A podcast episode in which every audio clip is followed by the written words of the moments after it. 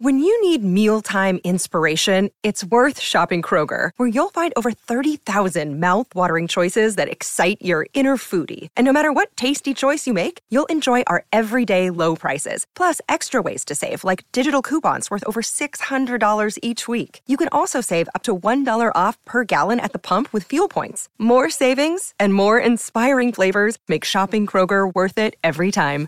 Kroger, fresh for everyone. Fuel restrictions apply. Hola, esto es New Books Network en español. Gracias por sintonizar nuevamente New Books Network en español, un podcast de The New Books Network. Soy Pamela Fuentes, anfitriona del show. Hoy hablaremos con Ana Laura de Giorgi sobre su nuevo libro Historia de un amor no correspondido, Feminismo e Izquierda en los 80, publicado por Sujetos Editores en 2020. Ana Laura de Giorgi, bienvenida al show. Muchas gracias, gracias por este, por este espacio. Ana Laura, ¿podrías hablarnos un poco acerca de ti? ¿Te podrías presentar ante la audiencia, por favor? Bueno, eh, mi nombre es Ana Laura, eh, soy uruguaya, nací en Uruguay, en una ciudad en, Maldonado, no, no, en la, no en la capital. Nací en la década del 80, este, o sea que recién se estaba terminando, se comenzaba a terminar eh, la dictadura en Uruguay. Eh, soy de esa generación que nació ahí en ese proceso político de, transición. Y, bueno, y mm, cursé mi, mi educación formal en esa ciudad y luego me trasladé a la capital a, realizar la universidad. Eh, estudié ciencia política a nivel de grado, realicé la maestría en ciencia política también y luego me fui a Argentina a hacer el doctorado en ciencias sociales y allí hice el, el, doctorado en ciencias sociales, eh, donde hice mi, mi, tesis doctoral, que luego dio lugar a este libro. Eh, viví en Montevideo 20 años, soy eh, docente, investigadora de la, de la, Universidad de la República, eh, docente full time. Y, y, bueno, y hace casi dos años me fui de la capital de nuevo y ahora estoy viviendo en un, en un pueblito de pescadores que se llama Jauregui eh, viene en contacto con la naturaleza y los perros y los gatos y las plantas. Eh, sigo trabajando en la universidad eh, y bueno, y, esta es mi vida por ahora. Ya nos, nos dices que este libro viene de tu tesis doctoral. pero ¿cuál es la historia? ¿Cuál fue el proceso para escribir Historia de un amor no correspondido? Bueno, fue un proceso muy largo. La tesis fue una, una, tesis que, se escribió en un proceso, un proceso largo. Eh, yo hice el doctorado en, Argentina y yo venía a estudiar la izquierda uruguaya. Eh, esa había sido mi, mi, tesis de maestría, que también había sido publicada en formato de libro, cuyo título es Las tribus de la izquierda que ahí yo trabajé con socialistas, comunistas y, tupamaros, que son tres colectivos protagonistas de la izquierda en los 60. Entonces yo era una persona que venía estudiando eh, a la izquierda, a las izquierdas, eh, y quería moverme de época, moverme hacia los 80, que era una década que estaba muy poco estudiada.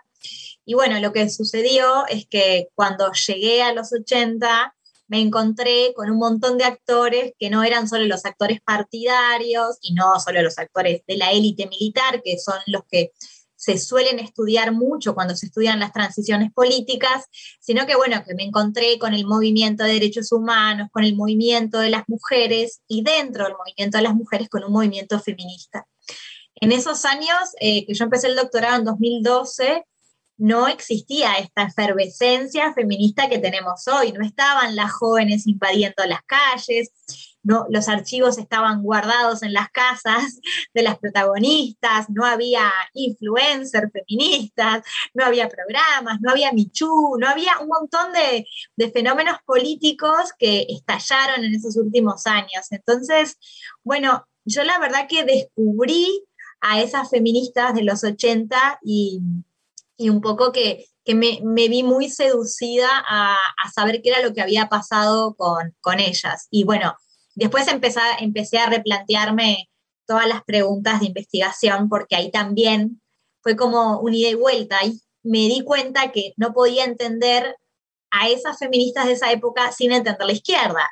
Entonces, como que volví un poco a los estudios eh, de la izquierda. Entonces, sí, ahí estuve unos cuantos años haciendo la tesis doctoral, un enorme trabajo de archivo que tuve que hacer porque los, no había archivos, los archivos estaban en las casas de ellas.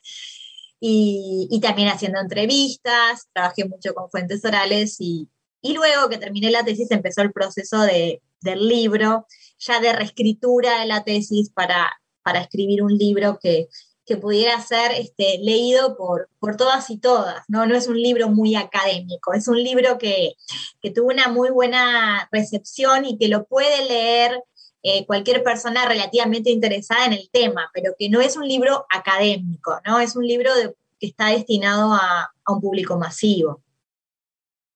Sí, y, vaya, esa es una de las muchas eh, luces del libro, la facilidad con, con, la que se lee y con la que nos introduces rápidamente a los temas. Eh, vayamos a la introducción. Allí planteas una pregunta que me gustaría tomar prestada y parafrasearla para comenzar a hablar del contenido del libro. ¿Desde qué lugar narras la historia feminista? ¿Qué lugar tienen los materiales y las voces que consultaste para tu investigación en la historia que construiste? Bueno, eso también fue em, un proceso, ¿no? Porque, bueno, mientras yo estudiaba este fenómeno de aquellas que devinieron feministas, este, yo también iba aprendiendo, iba aprendiendo conceptos, iba aprendiendo un lenguaje, me iban pasando cosas a mí. Eh, hice la tesis en un momento muy particular de mi vida, con cierta edad, ¿no? Este, con cierta experiencia de vida también con situaciones eh, dramáticas y que tienen que ver con el orden de género.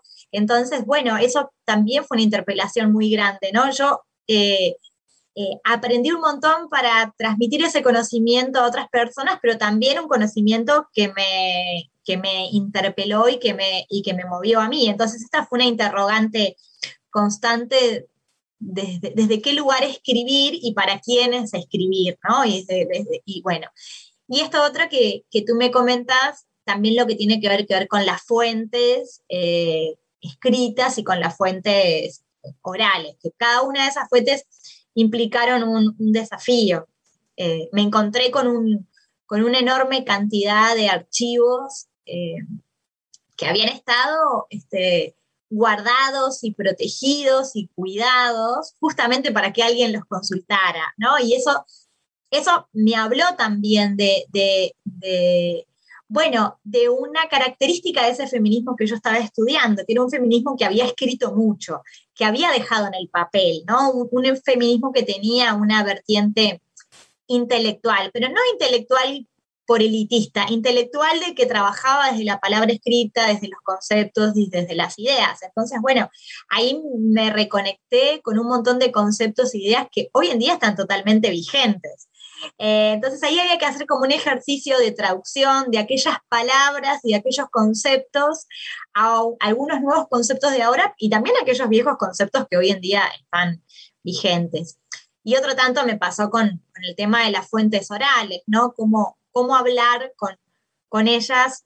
Algunas ya no están, algunas fallecieron, pero otras muchas, eh, bueno, este, están, están militando, otras no, no militan ya, pero bueno, hablar con ellas y sobre todo reconstruir lo que había sido como la experiencia concreta de vida, porque a veces cuando miramos la literatura de los movimientos sociales, tenemos estudios que nos narran grandes movimientos sociales, pero no sabemos quiénes los habitan.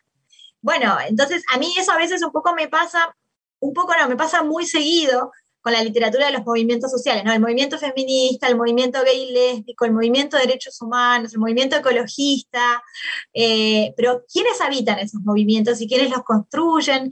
¿Y cuáles son las trayectorias de esas personas que nos hacen entender por qué ese movimiento es así y no es de otra forma?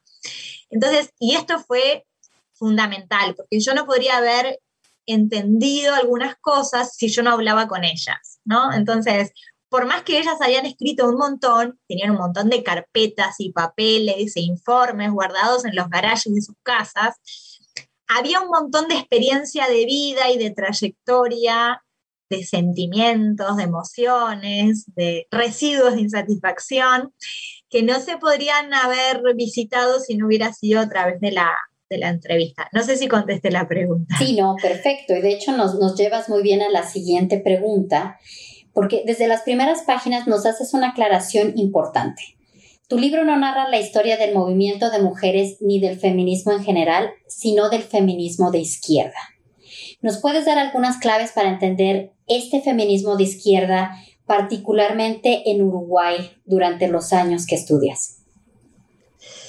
Bueno, bien. Em, primero que este concepto del feminismo de izquierda yo lo encontré como categoría nativa, que quiere decir que ellas se nombraban a sí mismas como feministas de izquierda.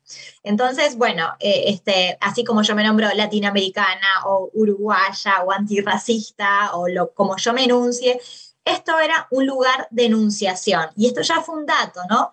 Porque ellas estaban tan preocupadas por ese apellido, ¿no? Este, bueno, y eso tenía que ver con, con su historia y porque querían tomar distancia de otras que ellas llamarán reformistas, conservadoras, liberales. Entonces, en un primer momento fue una categoría nativa, una categoría de ese objeto, sujeto de estudio.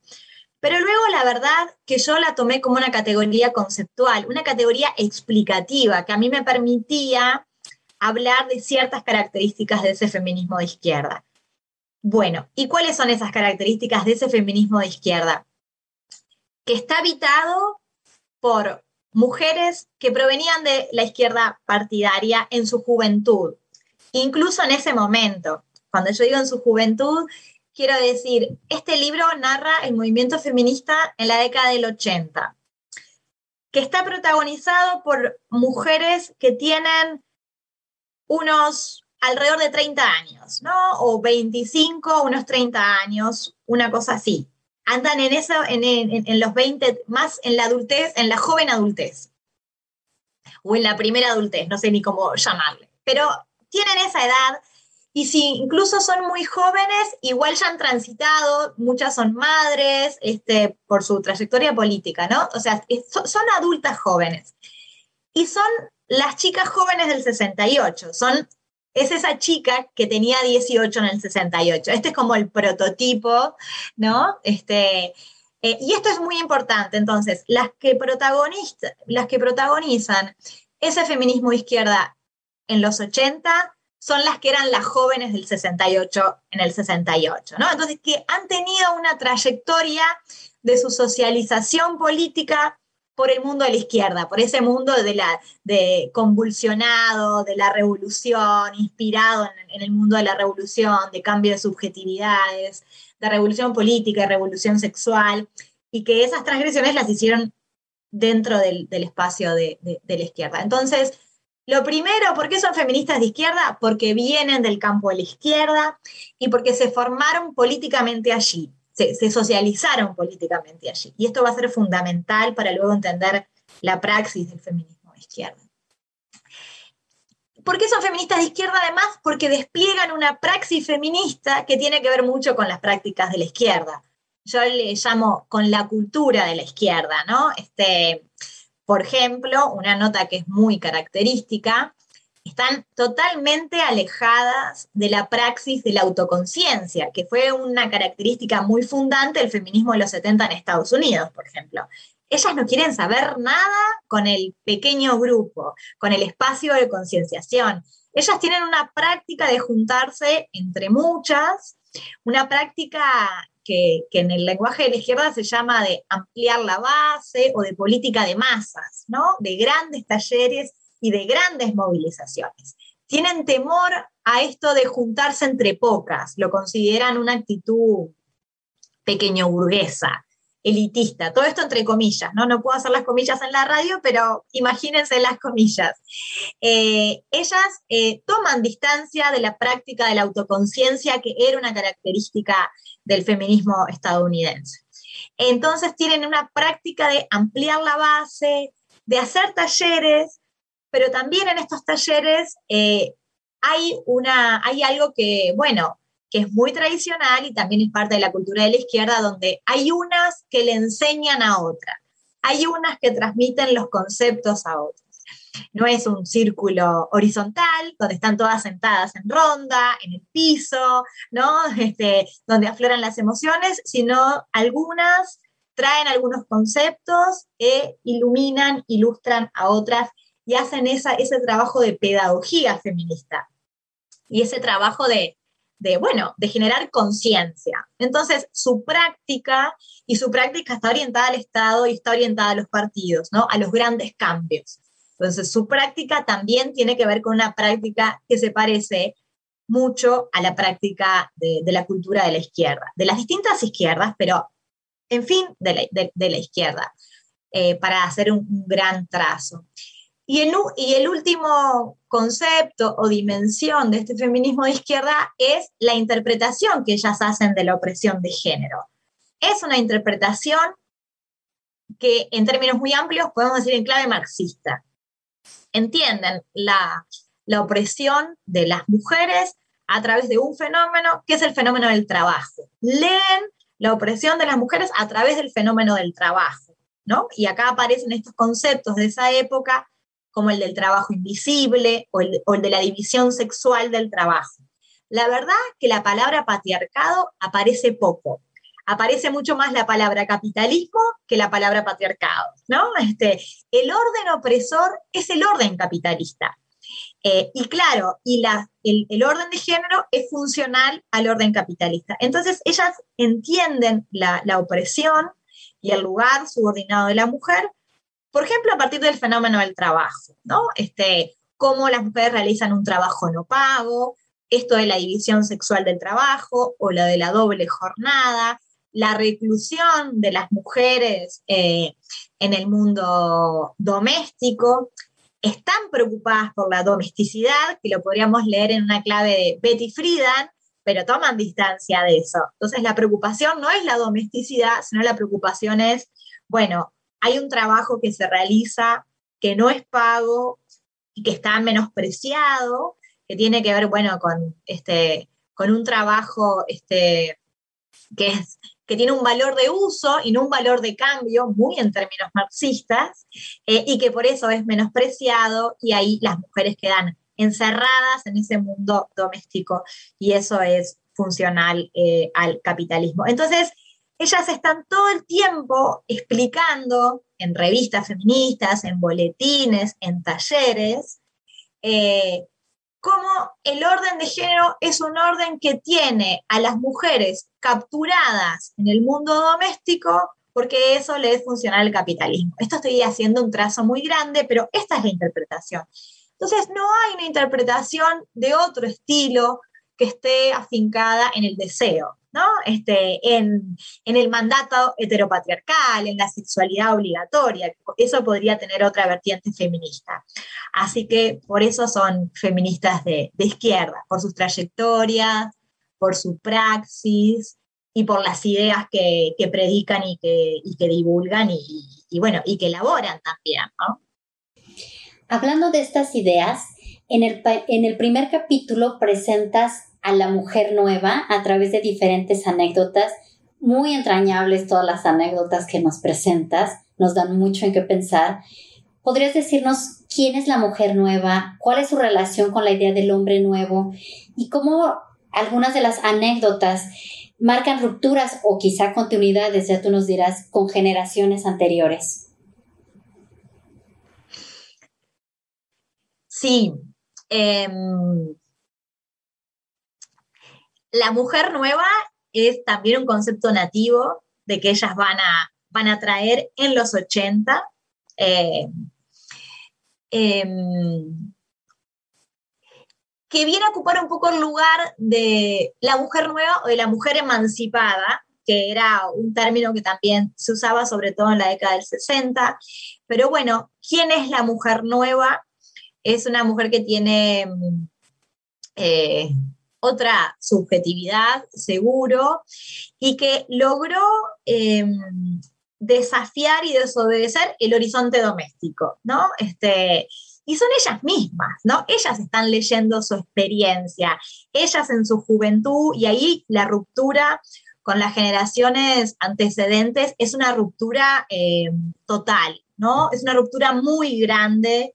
Eh, son ellas las que acceden a la universidad o a veces incluso a la educación secundaria, son ellas las que no vuelven a dormir a la casa, las que eh, dejan de obedecer el mandato virginal, las que se casan, las que no se casan más por la iglesia, o si se casan por la iglesia se casan de minifalda, ellas cometen un montón de desobediencias al orden de género. Y en ese sentido, su objetivo es no ser como sus mamás o sus abuelas. Esto es como súper interesante porque hoy en día estamos en otro proceso del feminismo, ¿no? De cómo reconectarnos con nuestras mamás y con nuestras abuelas y ver, ¿no? Cómo una mediación patriarcal nos, nos alejó de nuestras madres y nuestras abuelas y, recuperar esas genealogías. En aquel momento del feminismo, eh, la lectura que ellas hacen es la mujer nueva o para construir un nuevo modelo de mujer hay que dejar atrás al modelo de mujer que nuestras madres o nuestras abuelas nos ofrecieron, que era el de la mujer doméstica, el de la mujer obediente, el de la mujer encerrada en el espacio eh, doméstico. Entonces, claramente ahí hay una ruptura muy grande con, las generaciones anteriores. Ellas, en general, no van a reivindicar a sus madres y sus abuelas, ¿no? Se van a reivindicar como justamente este, impugnadoras de las trayectorias de las madres o de las abuelas. Más allá que luego, es claro que a, a partir cuando yo hablé con ellas en las entrevistas, sus madres no eran como las madres tradicionales de la época, ¿no? En general sus madres, como ellas decían, tenían voz en la mesa, ¿no? Eh, a la hora de, bueno, de, de, una charla eran madres que tenían voz en la mesa, o eran madres que las apañaban, que eran cómplices con ellas. Eran otras madres, pero igual eran unas madres domésticas y domesticadas, van a decir ellas. Entonces, ahí la ruptura con las generaciones anteriores es, es clarísima y eso es muy distinto a lo que sucede hoy en día. Entonces ellas traen esta idea de, bueno, hay que construir otro modelo de mujer y que a veces eh, también, esto en una lectura crítica o pensándolo un poco, en algunos casos eh, también es cierto que construyó un modelo de mujer que tal vez estaba un poco alejado de la realidad de las mujeres de América Latina, ¿no? Porque hay un modelo de mujer emancipada está un poco condensado en la figura de Simone de Beauvoir. Es una señora intelectual, que fuma, que tiene una pareja abierta y que no tiene hijos, ¿no? Entonces, a veces ese es el modelo de mujer emancipada y que quedaba como lejos de la realidad de las mujeres de, América Latina. Esos son procesos que ellas van a hacer también, ¿no? O sea, pensar sobre cuáles son los trayectos emancipatorios para nosotras. Pero eso va a ser un proceso, no es que sea un proceso algo cerrado. Al principio, la mujer emancipada se parece bastante a Simone de Beauvoir. la verdad que sí. Y después ellas lo van a ir revisando. Esto me parece que, bueno, yo no lo trabajo profundamente en, el, libro, pero me parece que, que deberíamos estudiarlo, ¿no? Muy profundamente cómo hemos pensado los trayectos emancipatorios en, América Latina. Entonces, pero sí hay una ruptura con sus antecesoras. Y luego el nuevo hombre nuevo, ¿no? Este, acá viene lo del feminismo de izquierda. Eh, y, bueno, y también es pensar a las izquierdas o a los proyectos revolucionarios como como posibilitadores de construir otra subjetividad también, de otras relaciones interpersonales. Ya sabemos que eso no se cumplió y, conocemos la misoginia de los colectivos de izquierda, la homofobia, la transfobia, ¿no? E, eso creo que, yo siempre digo esto, todos vimos esa película Fresa y Chocolate, ¿no? Eh, y sabemos lo que fue la promesa incumplida de la Revolución Cubana en este registro, ¿no? Como para ponerlo como, como un ejemplo. No sé si los oyentes, las oyentes saben cuál es esta película, pero si no la saben, la pueden ver, Fresa y Chocolate, que habla justamente de la homofobia este, en, en, en Cuba. Pero más allá de eso, de la homofobia y de la misoginia, de la discriminación en el campo de la izquierda, la izquierda en algún momento o los proyectos revolucionarios eh, pensaron que había que construir otra subjetividad. no individual y no alienada en el mundo capitalista. Eh, y bueno, y, lo que escribió el Che Guevara sobre el hombre nuevo tiene que ver con eso. Entonces, eh, encontré un día un artículo que hablaba del nuevo hombre nuevo. Entonces, el nuevo hombre nuevo es como el Che Guevara, pero feminista, podríamos decir, ¿no? Es un nuevo, nuevo, nuevo hombre nuevo. Y ellas, hay, hay un texto que a mí me divierte mucho porque citan un estudio de una socióloga, entonces le preguntan, bueno, ¿cómo es el nuevo hombre nuevo? Entonces hay una descripción que es muy estereotipada, pero que también habla de las preocupaciones de la época. Dice, bueno, el nuevo hombre nuevo es un hombre sensible que lava los platos y cambia los pañales al bebé. Bueno, eso es, me parece maravilloso, ¿no? Porque habla las preocupaciones de la época. Eh, realmente eh, a mí me llamó mucho la atención la cantidad de veces que aparecía la preocupación por lavar los platos, la losa, ¿no? No sé cómo, este, cómo, cómo, lo decimos. Acá se dice lavar los platos, ¿no? ¿Qué tiene que ver con esto de la distribución de las tareas domésticas y de la división sexual del trabajo? Entonces, ¿Qué es el nuevo hombre nuevo? El nuevo hombre nuevo es aquel que cambia los pañales al bebé y, que se hace cargo del trabajo no pago, del trabajo no, no, no, no remunerado. Entonces, ellas están pensando en ese sentido un mundo emancipado, un mundo feminista, un mundo igualitario con los compañeros políticos. Porque si no, no depositan ninguna expectativa en el nuevo hombre nuevo. Si no, nos vamos a vivir entre mujeres porque el nuevo hombre nuevo es una utopía este, inalcanzable. Esto me parece que es importante porque en la época habrá tanto antifeminista, antifeminismo y ellas serán tan este, despreciadas y burladas y ironizadas. Eh, es tan grande la burla que ellas van a sufrir eh, que bueno, que yo insisto en el libro en decir y en mostrar lo colaboradoras que eran ellas, que seguían confiando en la posibilidad de construir nuevas subjetividades y en un feminismo con los compañeros, en un feminismo con los varones. Eh, son muy solidarias. Están lejos de ser feministas radicales cuando se las llamaba radicales como un agravio, ¿no? Y eso tiene que ver con el campo de la izquierda, de que eran mujeres que habitaban espacios mixtos, que militaban con varones, y que su vida afectiva estaba atravesada por los varones. En su mayoría eran heterosexuales, en su mayoría tenían hijes, entonces no podían concebir un mundo eh, sin varones y para conseguir, construir un mundo igualitario se necesitaba el, el nuevo hombre nuevo. Estas son como figuras literarias o recursos, pero me parece que condensan mucho las expectativas y bueno, estas las expectativas, ¿no? Sí, no, completamente de acuerdo. Eh, y vaya, tu libro nos pone en contacto con diferentes experiencias de mujeres. Hablemos de la llegada del terrorismo de Estado y cómo estas circunstancias políticas trastocan eh, la, vida de muchas de, las mujeres que están en tu libro. Eh, nos comentas que hay diferentes situaciones en las que se enfrentan con un yo mujer o lo descubren eh, desde el exilio, en prisión o en el incilio. ¿Nos puedes hablar de estos descubrimientos y de estas relaciones de poder que se cuestionan en estas circunstancias?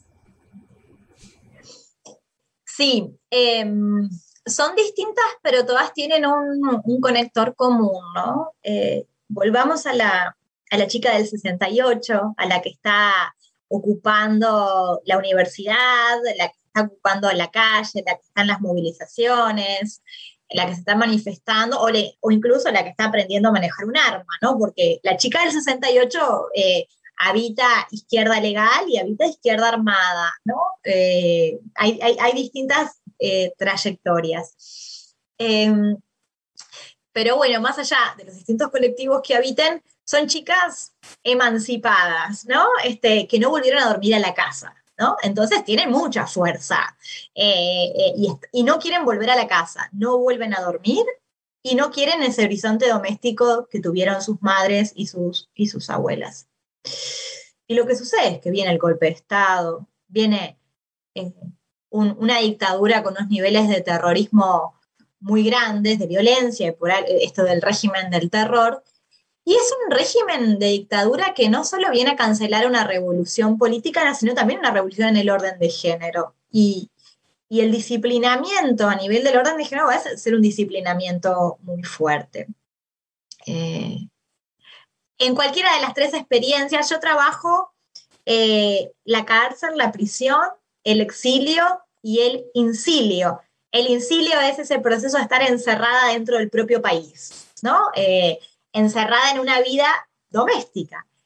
Eh, es decir, ir a trabajar o estudiar, a veces una carrera en una universidad intervenida. Intervenida por los militares, pero por supuesto con cero posibilidad de, militancia o de, de, acción política, una vida muy rutinaria. Cualquiera de las tres experiencias, tanto el exilio, el incilio como la cárcel, de una u otra manera ellas son devueltas al mundo doméstico, ¿no? Son sacadas de la calle y devueltas al mundo doméstico. Por supuesto que eh, la experiencia más terrible es la del terrorismo, la de la cárcel, ¿no? La, peripecia carcelaria.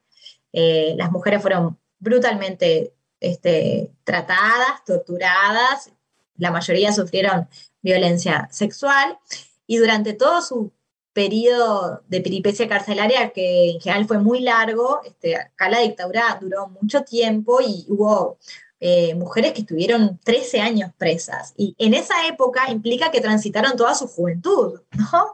Este, con esa edad. Pensamos que si, si, son presas a los 18, 19 años, este, o 20 años, ¿no? pasan sus años de juventud adentro de la cárcel. Hay algunas que serán mayores, pero la mayoría no, la mayoría son muy jóvenes. Muchas ya tenían hijos porque habían tenido hijos muy jóvenes y otras no podrán tener hijos por, justamente por los efectos de la, de la tortura. Pero la peripecia carcelaria implica un disciplinamiento de género en el sentido de que ellos, ellos, los militares, todos los días les dicen, vos no tenés que estar acá, vos no tenías que estar en la calle, vos no tenías que estar ocupando una facultad, vos no tenías que estar empuñando un arma, vos no deberías estar acá, vos tenés que estar en la casa, ¿no? Entonces, eh, las, las sacan de la calle y las, este, las, las mandan eh, simbólicamente para la casa. Y además les dicen todo el tiempo que ellas no son mujeres, que son este, eh, promiscuas, locas, ¿no? todo lo que tiene que ver con el, con el desvío. Entonces, eh, y, de alguna manera, eh, para sobrevivir, esto es lo, lo, macabro, lo perverso, para sobrevivir en la cárcel, para asegurar la sobrevivencia, hay que tratar de ser una mujer normal, pongo entre comillas, ¿no? Este, no hacer un alegato de la promiscuidad o de la infidelidad o de la no maternidad. No, no es momento. Eso era el momento del 68, es decir, no quiero tener hijos o no quiero tener una relación, no se decía relación cerrada como se dice ahora, pero bueno, el mandato monogámico, eh, para ese tipo de impugnaciones al orden de género, eh, no es momento porque eh, el castigo era enorme. ¿no? El castigo era enorme dentro de la cárcel. Este, a partir de la violencia sexual, ¿no? Una no podía estar haciendo alegato sobre un alegato contra el matrimonio, contra la monogamia, porque el castigo era la violencia sexual. Entonces, hay una, hay una vuelta a ese modelo de mujer cerrado y domesticado a través de la violencia, que es muy fuerte. Y ni que hablar en lo que refiere a, a la maternidad. La verdad que nos merecemos todavía, nos merecemos, nos debemos muchísimos estudios eh, profundos y dolorosos también este, sobre cómo fue intervenida la maternidad durante los terrorismos de Estado, que luego fue muy difícil desobedecer el mandato de la maternidad. Esto es complejo, pero eh, bueno, eh, bebés secuestrados, madres que tenían bebés y que no podían verlos porque les cancelaban las visitas, mujeres que no pudieron tener hijos porque eh, fueron este, forzosamente esterilizadas por la tortura o porque se les pasó el periodo reproductivo también, ¿no? Este, la cantidad de mujeres que dejaron de menstruar durante la peripecia carcelaria. Entonces, bueno, ¿cómo hacemos para desobedecer el mandato de la maternidad cuando o te secuestraron a tu hijo, o tenés un hijo y no te permiten verlo, o cuando te dejaron estéril, o cuando se te pasó el, tiempo vital. Entonces, eh, eh, este mecanismo perverso, ¿no? De cancelar de alguna manera eh, desobediencias al orden de género. Como complejo entender esto, pero esto como que merece ser estudiado profundamente. Entonces, en ese proceso, ellas se dan cuenta, porque la experiencia carcelaria es una experiencia muy fuerte donde todos los días les dicen que son unas putas y por eso las violan, ¿no? Disculpen que utilice este lenguaje tan terrible, pero así las llaman, ¿no? El agravio es total. Y ellas reflexionan sobre eso y se dan cuenta, ¿no? Que acá, acá, en la cárcel, acá estamos como en un laboratorio de género, ¿no? Donde nosotros no solo estamos siendo castigadas por revolucionarias, acá hay, un, hay otro castigo. Ese proceso es súper interesante también. Ahí viene una reflexión muy profunda sobre el ser mujer, sobre el yo mujer y sobre la opresión, que tiene que ver con esa experiencia eh, del, terror y de la violencia institucional en tanto mujeres, que ellas no la habían vivido, ¿no? Es como estaban en la calle, eran chicas emancipadas, no volvían a la casa. Por supuesto que habían tenido algún que otro disciplinamiento, pero no como esa experiencia extrema disciplinadora de género. Esto es la clave, que ellas lo sufren en carne propia y ahí se dan cuenta que, que hay un orden de género. ¿no? Este, es como ese devenir feminista en un proceso muy dramático, que a veces devenimos feministas a través de la tragedia, a veces a través de otras cosas, pero a veces a través de la tragedia. Bueno, ellas devienen, las que están en la cárcel, algunas devienen feministas a través de esa experiencia eh, muy, muy trágica. Y bueno, me queda el exilio y el exilio todavía debe estar agotado. Sí, si quieres, eh, nos enfocamos un poco en el exilio, porque quizá la pregunta que viene se pueda atar al, exilio. Entonces podemos conectar allí si quieres. Ahí va. Bueno, en el exilio eh, no tenemos la violencia institucional, em, pero también se quedan sin la calle, sin la militancia, sin la, sin sin la, posibilidad de ser una chica emancipada. Y en general la mayoría tienen hijos, entonces se van al exilio con sus hijos. Y son las que se hacen cargo de las tareas, son las que se hacen cargo de aprender y enseñar el idioma nativo del país de acogida, de buscar escuela, de buscar el sistema de salud, de buscar trabajo, de buscar vivienda. Eh, mientras los compañeros políticos están militando en el comité del exilio. Entonces, bueno, ahí ellas, como ellas dicen, ¿no? Los compañeros nos sacaron de la cocina para llevarnos a la revolución y luego nos devolvieron a la cocina. Lo dicen así, en estos términos, y creo que no hay, no más que explicar porque es muy gráfico, ¿no? Entonces, una vez que había pasado el momento revolucionario, ese momento de excepción, de que se iba a construir un mundo nuevo y hay una rutina de resistencia, como lo que sucede en el exilio, ellas son absorbidas por las tareas, ¿no? por las tareas de cuidado y las tareas de sobrevivencia. Además, y, las tareas emocionales, ¿no? porque lo que implica el exilio, el desarraigo y sobre todo eh, el exilio, el desarraigo y, y administrar la culpa, ¿no? Las personas que van al exilio son las personas que sobreviven, mientras hay otras que están en la cárcel o hay otras que fallecieron. Entonces, el exilio, el exilio político es muy duro. No solo hay que administrar el desarraigo, sino hay que administrar la culpa por la sobrevivencia. Y además hay que aprender francés y buscar un lugar donde vivir y, y un trabajo y y una, y una, y una mm, trayectoria incluso profesional este, alejada de aquellas chicas del 68, de lo que podía ser, ¿no?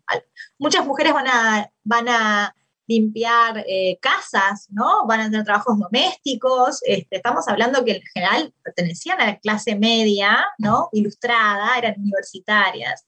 Hay un montón de cosas que a ellas les pasan eh, y que se dan cuenta, bueno, ¿y qué pasó, no? ¿Qué pasó acá?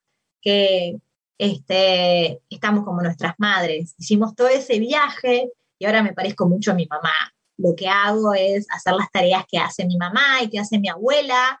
¿Y qué pasó con esta izquierda que me dijo que íbamos a construir un mundo igualitario y ahora que no estamos en la revolución, parece que hago lo mismo que hacía mi abuela, ¿no? Y ahí viene un proceso de reflexión que tiene que ver con, las tareas, sobre todo las tareas de, de, cuidado, y bueno, y esto, las tareas de cuidado emocional también. Por supuesto que eh, acompañadas de un movimiento feminista que está, está en la calle. Pero al menos las uruguayas, las uruguayas miran, escuchan al movimiento feminista que está en la vuelta de ese país de acogida, pero no van a las marchas en general, ¿no? Eh, las que están en Europa, por ejemplo, las que están en Francia, las están en Suecia, ¿no? Francia y Suecia fueron dos países de acogida muy importantes. Este, eh, entonces ellas van, van a la vereda y ven pasar la marcha, sí las miran, hay una curiosidad, pero no bajan a la calle y no cantan los cánticos. Se los acuerdan, me los cantaron a mí, pero no se animaban a cantarlos. Entonces están ahí, están cerquita. Pero es, pero Digo esto porque mm, eh, en el menosprecio feminista de la época y en el antifeminismo también hubo una lectura muy eh, simplista de decir, ay, las militantes se fueron al exilio y se hicieron feministas, como abandonaron la izquierda y se hicieron feministas. La verdad que eso no es así. Este, el feminismo está cerca, las seduce, las contamina, las convoca, pero ellas no se tiran de cabeza a la piscina. La verdad que su reflexión feminista es porque se tienen que quedar cambiando en los pañales al bebé mientras el compañero va al comité del exilio. O sea, es como una cosa mucho más concreta, ¿no? Una reflexión mucho más este, eh, concreta, sí. Y después hay otros exilios también, que no son los europeos, sino que son los latinoamericanos. Eh, este, donde hay otro proceso de interpelación también, este, eh, tal vez un poco al revés, mm, donde se encuentran con sociedades un poco menos igualitarias que la del Uruguay, los exilios mexicanos, los exilios cubanos, eh, y que ahí su pasaje a la cocina es mucho más rápido, ¿no? Porque no tienen un movimiento feminista que las acompañe, ¿no? Entonces, eh, eh, los compañeros las devuelven mucho más rápido a la cocina que lo que las pueden devolver en Francia. Porque en Francia, algunos eh, andaban como decían ellas, algunos se animaban a andar por la vereda con el cuchicito, ¿no? Porque no había una sanción social. Pero en México y en Cuba ningún hombre en esa época andaba por la vereda con el cochecito. Digo esto como, como una caricatura, pero que también es un poco ilustrativa de, procesos sociales. Entonces, los exilios latinoamericanos también las van a, las van a interpelar y, a, mover. Y además que mm, eh, en, algunos otros casos de otros exilios, donde mm, los exiliados y las exiliadas llegan más este, destruidos y desarmados porque sus organizaciones políticas están devastadas. Las organizaciones políticas uruguayas sobreviven. Y esto implica que hay mucha contención, pero también mucho control, ¿no?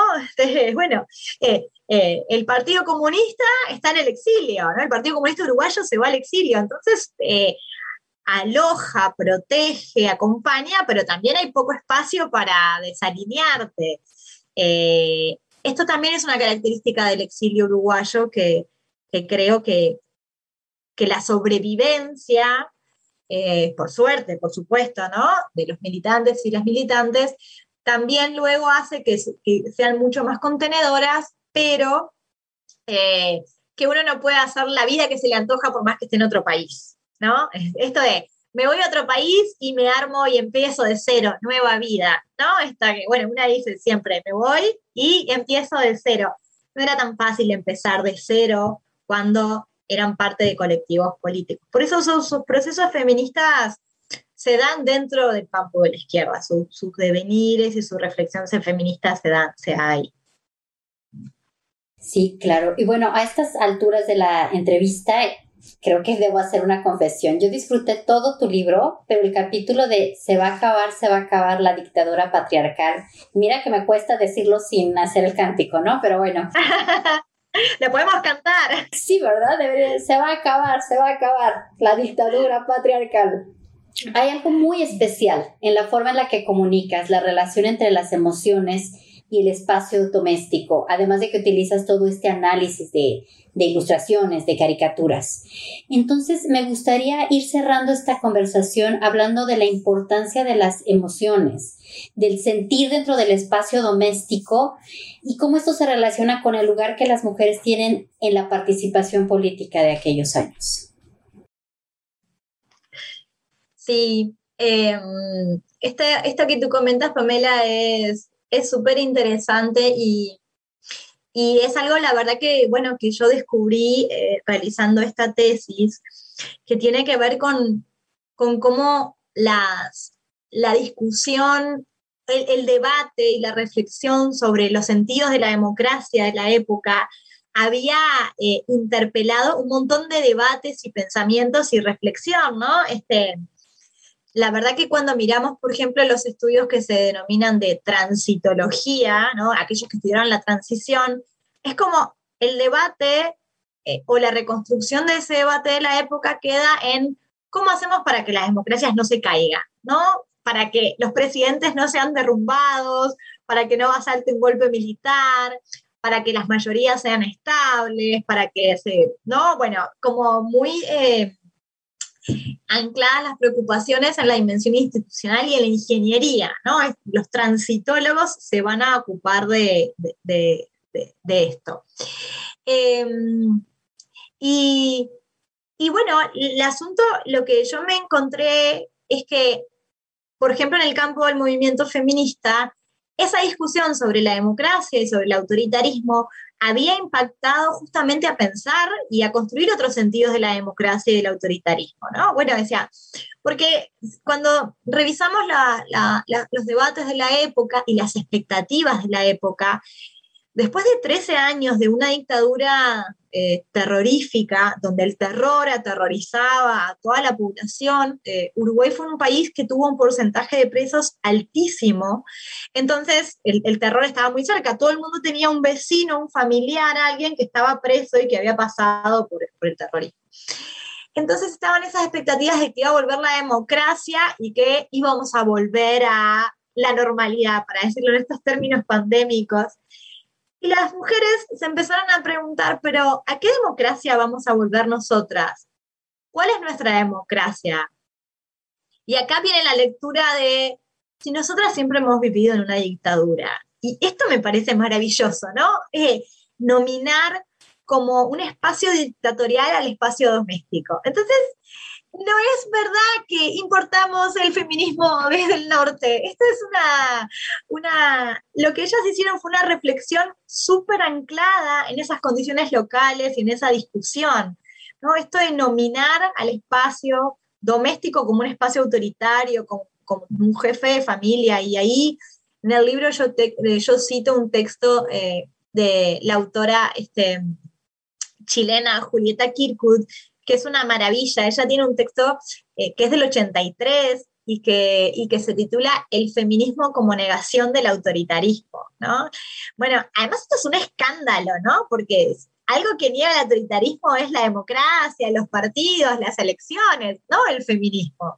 Y bueno, y ella hace esta, ella y todas otras de las que provenían de la experiencia del terrorismo de Estado en Chile, en Argentina, en Uruguay, en Brasil, en Paraguay, Bolivia también, ¿no? Esta lectura de que al final esta violencia institucional de las dictaduras y concebida como excepcional, no es excepcional, es estructural.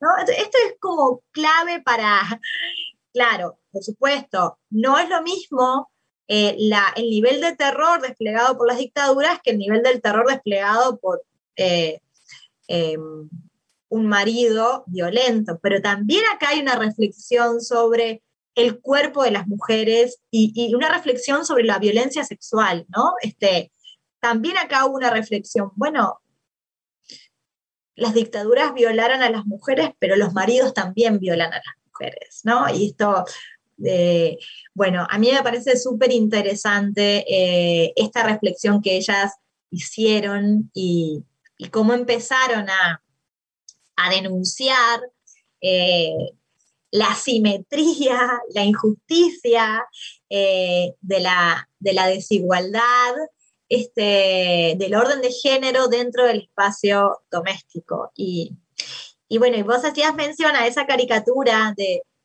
esa señora eh, que va con ese cartel que dice, se va a acabar, se va a acabar.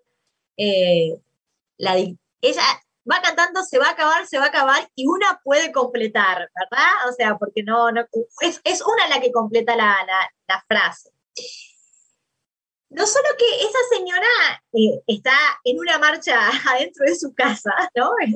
Va con un cartel haciendo una manifestación adentro de su casa, sino que el señor autoritario que está en el sillón, esperando a que le sirvan la comida y que le alcanzan las pantuflas, dice que vino de una manifestación.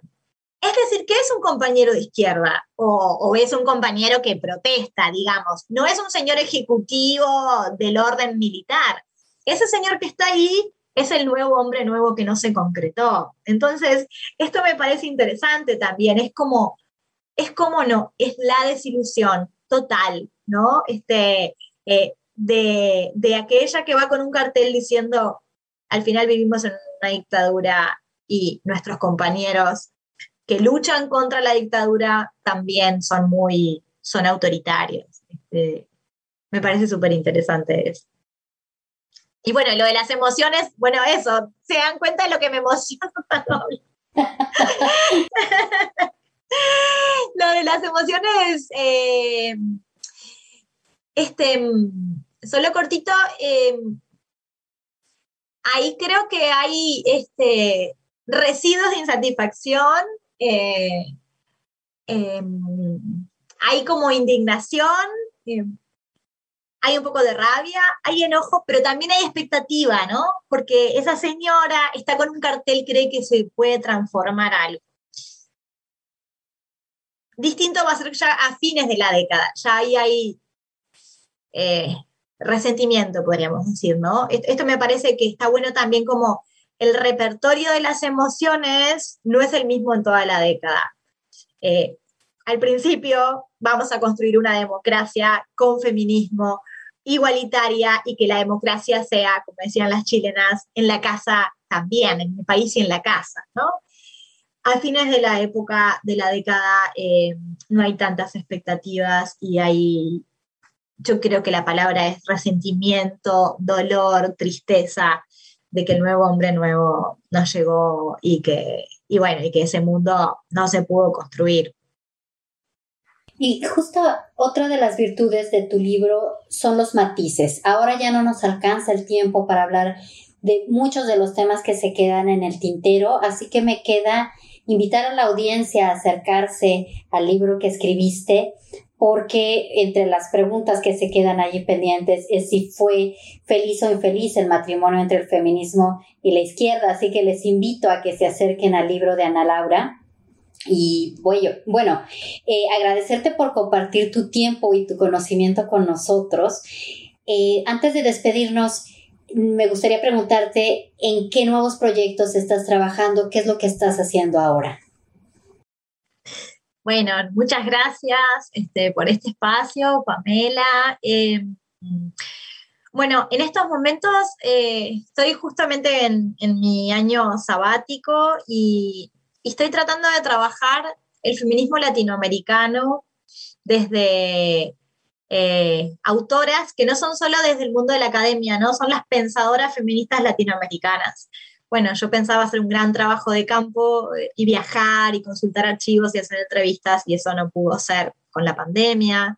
Entonces estoy un poco bastante trancada aquí, pero de todas maneras, eh, mi preocupación, que espero poder continuarla en los años subsiguientes, tiene que ver con reconstruir esta idea del pensamiento feminista propio, ¿no? Desde las condiciones locales. Esto que hice para Uruguay, de, ver cómo la experiencia de la dictadura o la experiencia de la movilización de la democracia había, no solo había impactado, sino que es imprescindible para entender ese proceso feminista, bueno, entender eso este, para el resto de los, de los países desde, desde aquellas que fueron desde que fueron protagonistas, ¿no? Entonces, bueno, estoy tratando de, trabajar en eso, en el pensamiento feminista latinoamericano, te llamo yo.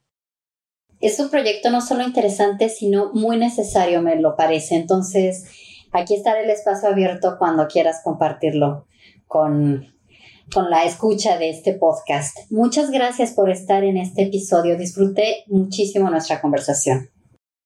Muchas gracias a ustedes. Y gracias a, quien esté allá afuera escuchando eh, este podcast sobre el libro Historia de un amor no correspondido, Feminismo a Izquierda en los 80. Hasta la próxima. Gracias por escuchar New Books Network en español.